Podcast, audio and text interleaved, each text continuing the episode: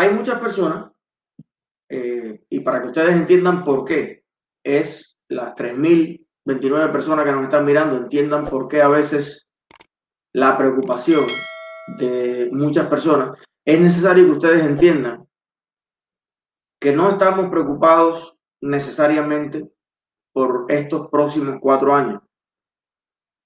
Y yo entiendo que hay mucha gente en los Estados Unidos y también en Cuba que eh, toma sus criterios políticos o sus decisiones políticas basadas en lo que está delante de la nariz, en la primera jugada del ajedrez, en la primera jugada del ajedrez. Y a veces no entiende la preocupación que tiene uno porque uno está mirando cinco jugadas del ajedrez por adelante.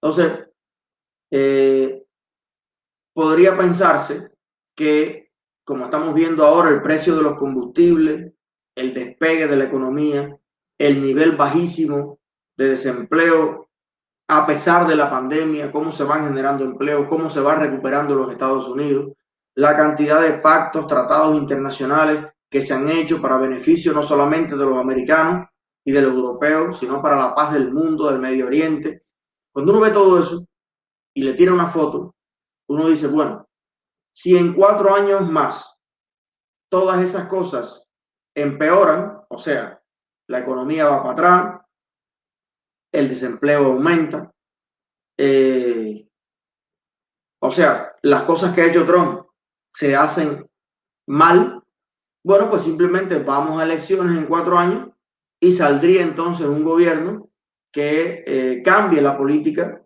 y gire a la derecha los grados que puede girar este posible gobierno a la izquierda, ¿verdad? Eso sería lo, lo normal. Bien, ¿qué sucede? ¿Dónde está mi preocupación? Y no sé si comparten muchos de ustedes esta preocupación. Eh, dice Stanley Pérez, como están las claras aquí, no, no, no, no como están las clarias en todas partes. O sea, imagínense ustedes que las clarias creen que, que, ganaron si siempre han estado alborotadas. Dime tú ahora.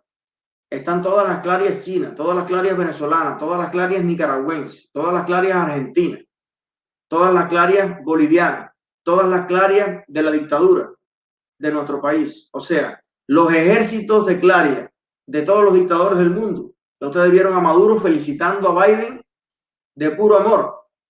Están volcados a las redes. Fíjate que yo siempre, el Facebook te lo da las estadísticas, tú, yo siempre he tenido las mismas opiniones. Y usted ve los balances, siempre hay oposición a lo que yo digo y me parece normal.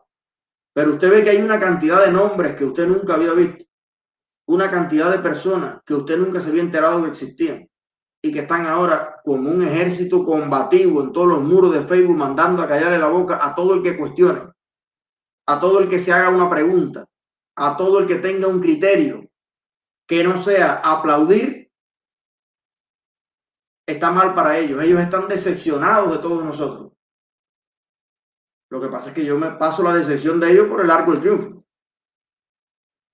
Pero aquello es una movilización, lo que hay. Pero bueno, lo que iba. Cualquiera puede pensar, cualquiera puede pensar que en cuatro años, bueno, la sociedad tiene la capacidad de rectificar en caso de que Kamala no lo haga bien. Digo Kamala porque Kamala es la que va junto con Obama y los Clinton a gobernar a través de un señor eh, gris, famoso por no hacer nada, como lo es Biden. Ahora, ¿Qué sucede?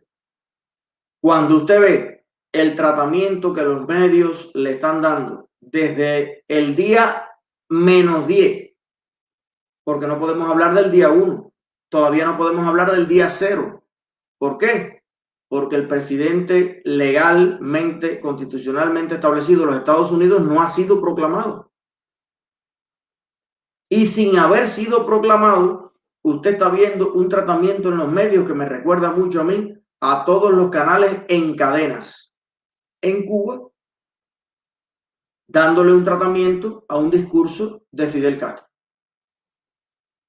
El diseño, las frases escogidas, los ambientes creados, la construcción de una imagen bonita, familiar, cercana a la gente, toda la técnica de marketing aplicada de manera impecable y unánime por todos los grandes medios de los Estados Unidos a Biden y Kamala.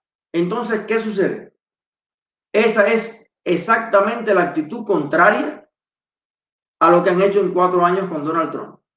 Ahora estamos viendo amor a primera vista y durante estos cuatro años vimos odio a primera vista, odio visceral.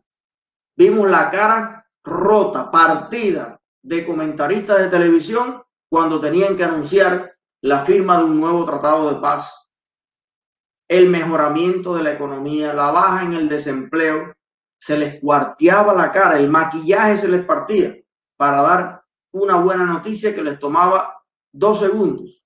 Y enseguida venía una avalancha del papelito que se le pegó en el pie a Donald Trump, de cómo le cogió la mano a Melania, de que si se tocó la nariz, de que dijo un dato que era 7,5 y en realidad es 6,5 y una avalancha de desinformaciones para opacar, para pasarle por alto a lo que era verdaderamente importante.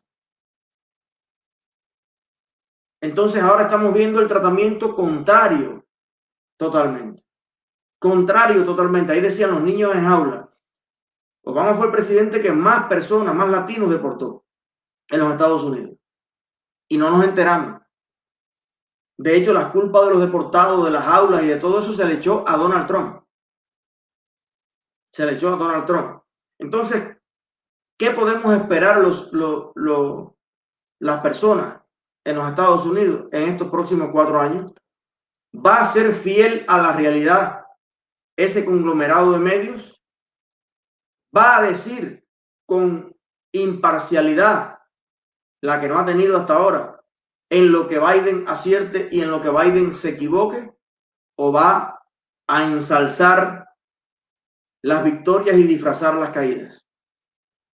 ¿O va a crear la percepción en todos nosotros de que todo lo que hace Biden, aunque esté mal, en realidad lo hace por el bien de todos nosotros? Esa es la pregunta, porque así es como empieza la destrucción de los países. Ya pasaron ocho años demócratas y sería saludable a mi juicio. recuerden que todo lo que yo digo en mis canales es mi juicio, mi opinión.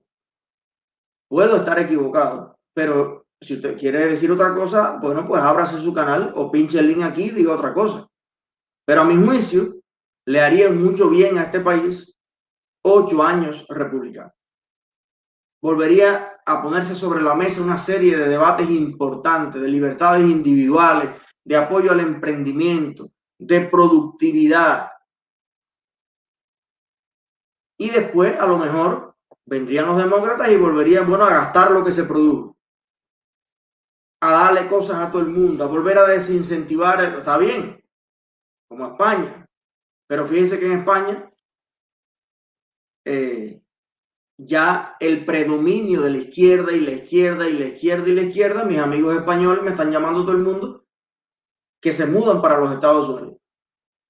Mis amigos argentinos se mudan para los Estados Unidos. Mis amigos bolivianos que se mudan para los Estados Unidos mis amigos profesionales, chilenos, emprendedores, o sea, que estaban en Chile, que vienen para Estados Unidos. Dime tú entonces, si sucede lo mismo que en esos países y hay un giro a la izquierda que debe venir precedido luego por un giro a la derecha para, para equilibrar el carro, pero el timón sigue soldado a la izquierda y para la izquierda y para la izquierda y para la izquierda y para la izquierda, bueno, entonces, ¿cuál va a ser el destino, la trayectoria y la esperanza de todas las personas que están viendo cómo eso ha destruido sus propios países y que todavía ven a los Estados Unidos como esa tierra de libertad y de oportunidades que la izquierda no ha podido conquistar a lo largo de la historia. Y no me refiero a la izquierda, a la socialdemocracia, al centrismo más o menos, no, no, no, me refiero a la extrema izquierda, obviamente, a la izquierda socialista, a la izquierda comunista que que nunca antes en la historia se había visto con tal descaro y fuerza anunciarse por todas partes en los Estados Unidos. Aquí existía un partido comunista porque no se prohíbe ninguna ideología, al que nadie hacía caso, al que nadie miraba, porque las cosas estaban claras, lo que funciona de lo que no funciona. Pero ha habido, la gente ha parido, las madres han parido muchachos después de eso, que nacen en blanco y que la familia no les quiere hablar de política. Por tanto, le hablan de política a los profesores profesores que muchos de ellos vienen hasta de nuestros propios países, huyendo precisamente de una situación que nunca les dio ni libertad ni progreso, pero que, contrario a la esencia humana que cualquiera pudiera eh, pensar que ellos traen y que pudieran compartir esa experiencia, lo que han hecho es divulgar, promover, defender las ideas de las que salieron huyendo, pero metiéndola en la mente de los adolescentes, de los millennials, de las nuevas generaciones. Eso está pasando en los Estados Unidos. Y por eso es importante que cuando la gente ve la indignación, los análisis, los datos, la queja, porque la tenemos, que promovemos en las redes sociales, mucha gente entonces dice, ay, pero tú lo que estás bravo es porque ganó Biden, oye, ya, no, mijo, mira, mira, mira, mira, Biden y estas elecciones y Kamala son la punta del iceberg de un problema. Las puntas del iceberg. El problema es mucho más profundo. El problema es continental. El problema es universal. El atentado global que se le ha montado de una manera perfectamente estructurada al sistema de libertades individuales es escandaloso. Y la capacidad que tiene esa extrema izquierda de perpetuar sus ideas es escandalosa, es para cagarse de miedo. Mira lo que ha pasado en Bolivia. No, dice, mira, dice eh, Daniel, si te duele, aguántate. No, yo no soy de los que si me duele me aguanto. Yo si me duele grito. Si me duele hablo. Si me duele protesto. Si me duele me, levanto. Y si me duele, me opongo. Y es lo que estoy haciendo. Yo no soy de los que me aguanto. Aguanto callado. Empuja que aquí hay un hombre. No, no, no, no, esa no es mi posición. A mí cuando me duele, lloro, si tengo que llorar. Chillo, reviento y me expreso sobre aquello que me duele. Y por supuesto que me duele. Me duele por América Latina completa, me duele por el mundo. Me duele lo que ha pasado en Bolivia. Me duele lo que pasó en Argentina, que volvieron a poner a los Kirchner en el poder después de haberse robado y levantado en peso a más de media Argentina. Me duele lo que está pasando en España, un país que adoro, un país que respeto, y que Pablo Iglesias y su piquete y los que quieren dividir España y los terroristas de toda la vida de España están acabando con España. Por supuesto que me duele. ¿Cómo no me va a doler? ¿Cómo no me va a doler? Y precisamente me dicen, bueno, pero piensa en los cubanos que están en la frontera. Pero si precisamente en eso estoy pensando, ¿por qué están los cubanos ahí? ¿Por qué están los cubanos en la frontera? Porque el mundo ha sido apático y simpático con lo que la situación que los oprime a ellos en Cuba. ¿Qué es lo que le están diciendo los cubanos en la frontera a los jueces? Que han sido maltratados, privados de oportunidades, que han sido perseguidos, que no pudieron tener una vida con dignidad y trabajo en Cuba.